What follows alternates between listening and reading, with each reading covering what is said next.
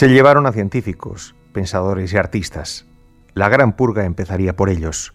Lo sucedido en Adana seis años atrás ya había constituido un ensayo a gran escala de lo que pensaban hacerles. Y tras la batalla de Sarikamis frente a los rusos, se decidió buscar un chivo expiatorio que excusase la negligencia del ejército otomano. Milet y Sadika, la nación leal era como se les había conocido durante siglos, pero ahora no eran más que dimmi, esto es, infieles, peores que perros, más bajos que el polvo, seres que ni siquiera merecían la consideración de humanos. Los dividieron en dos grupos. El primero, esto lo sabría después, supuestamente destinado a ser deportado a Hayas, fue aniquilado ese mismo día. Ojalá, se lamentaba, lo hubiesen escogido a él. En su lugar lo seleccionaron con la columna que debía marchar hasta Changre, en la Anatolia suroriental. Pero es una locura. Entre sus compañeros se encontraban los poetas Siamanto y Barusán. Estos calcularon que a pie podrían tardar muchos días, acaso unas tres semanas, y a ello debían sumar el hecho de marchar a pleno sol, sin protección alguna, y como no tardarían en comprobar, sin agua ni alimento.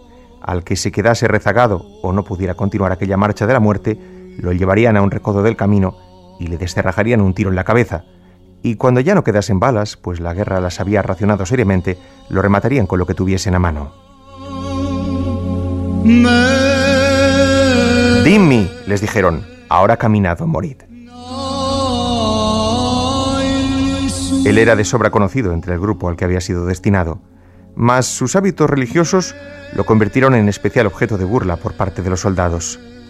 Quiso aportar una nota de esperanza al comienzo de la marcha y empezó a cantar una canción que tenía bocetada en su cabeza cuando fueron a prenderle.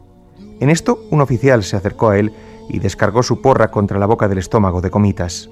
Cayó de rodillas al suelo, atenazado por el dolor, incapaz de asimilar toda la contundencia del golpe.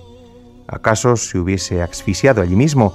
Pues los pulmones se le agarrotaron del impacto incapaces de volver a respirar. Siamanto y Barusán lo cogieron por los brazos y lo llevaron a rastras hasta que fue capaz de volver a caminar por sí solo. De alguna manera los deportados se agruparon en torno a él durante la marcha, como si lo envolviera una suerte de halo de santidad o les procurase protección espiritual, pero el oficial de la porra no le quitó la vista de encima y solía divertirse a su costa poniéndole la zancadilla, escupiéndole en el rostro o haciéndole el gesto halal del índice sobre la garganta.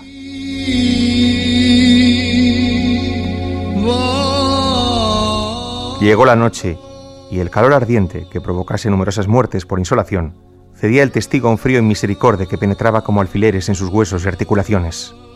A la luz de la luna, la joven esposa de un médico se puso de parto. Un teniente dio permiso a varias mujeres para asistirla mientras su marido traía la criatura a este mundo. Después, desnudó su sable y lo descargó sobre el recién nacido y la madre. Los chillidos de ambos, entremezclados como una polifonía de dolor, resonaron en la noche sin que nadie pudiera hacer nada. El padre, fuera de sí, se arrojó contra el oficial. Los soldados le dispararon entonces hasta vaciar sus cargadores, y el oficial les reprendió por haber gastado tontamente munición cuando tenían a mano garrotes y cuchillos. Los tres cuerpos quedaron amontonados en un recodo sin que nadie se girase a echarles un último vistazo.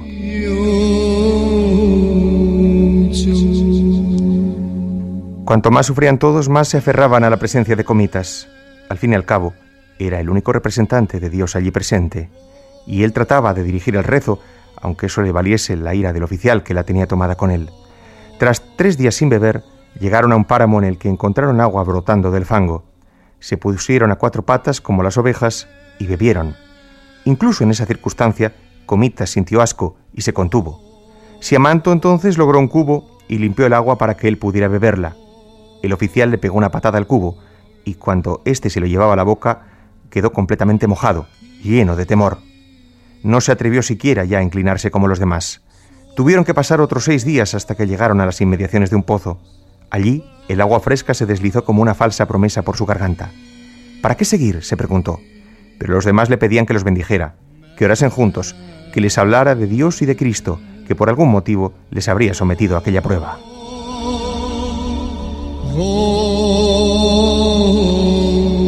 ¿Dónde está vuestro Cristo ahora? se reían los guardias y señalaban a Comitas descalzo, con los pies llenos de llagas y la cabeza de escoriaciones por los golpes recibidos.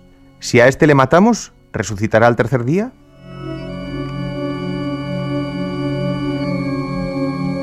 Una noche, incapaces de conciliar el sueño, le pidieron cantar juntos, en voz baja, sin que la voz llegase a asomar por entre los labios, que éstos se movieran y todos percibieran la melodía invisible que habría de infundirles paz.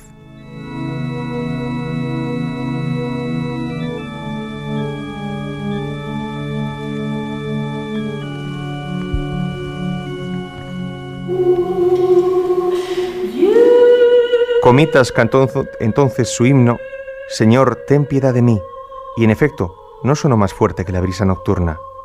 De hecho, lo escucharon con el corazón. Pero él mismo, que tanto les pedía que pensaran en Dios y en la paz que les aguardaba si sucumbían a aquel cambario, se hacía la misma pregunta. ¿Dónde estaba el Creador ahora? ¿Demasiado ocupado en los campos de batalla de Europa? ¿O acaso también habían perdido a ojos de él la condición de seres humanos?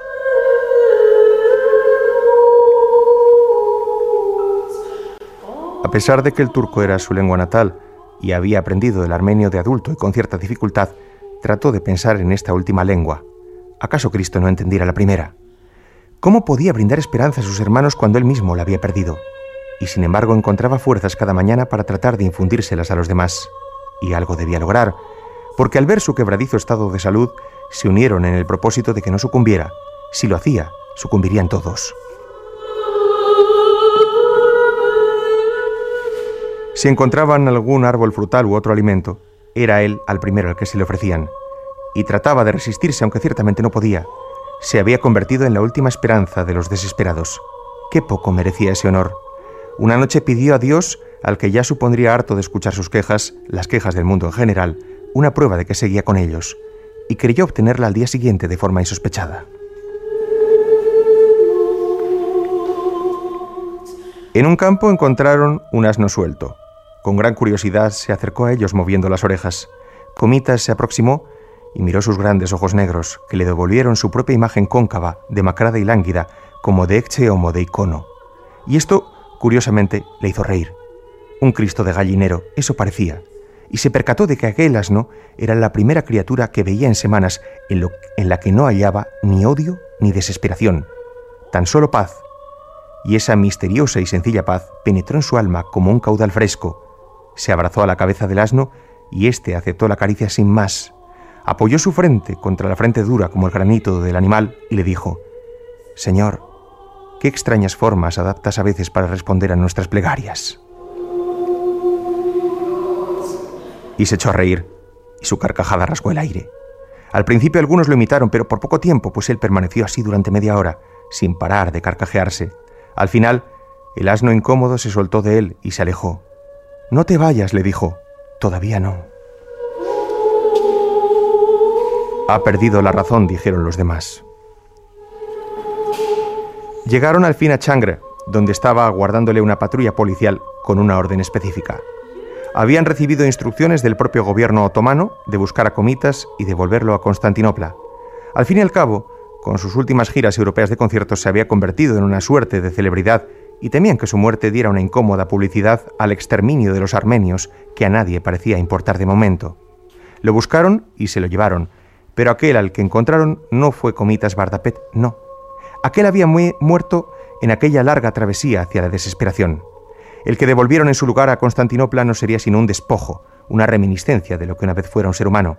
Y dado que le recordaron que una vez fue músico, trató de componer, pero los siguientes 20 años que malvivió no lo logró, porque cada vez que sentía la música bullir en su imaginación, no podía separarla de los gritos postreros de aquella mujer y su hijo, ni de la imagen del asno, alejándose, como su cordura, para siempre de él.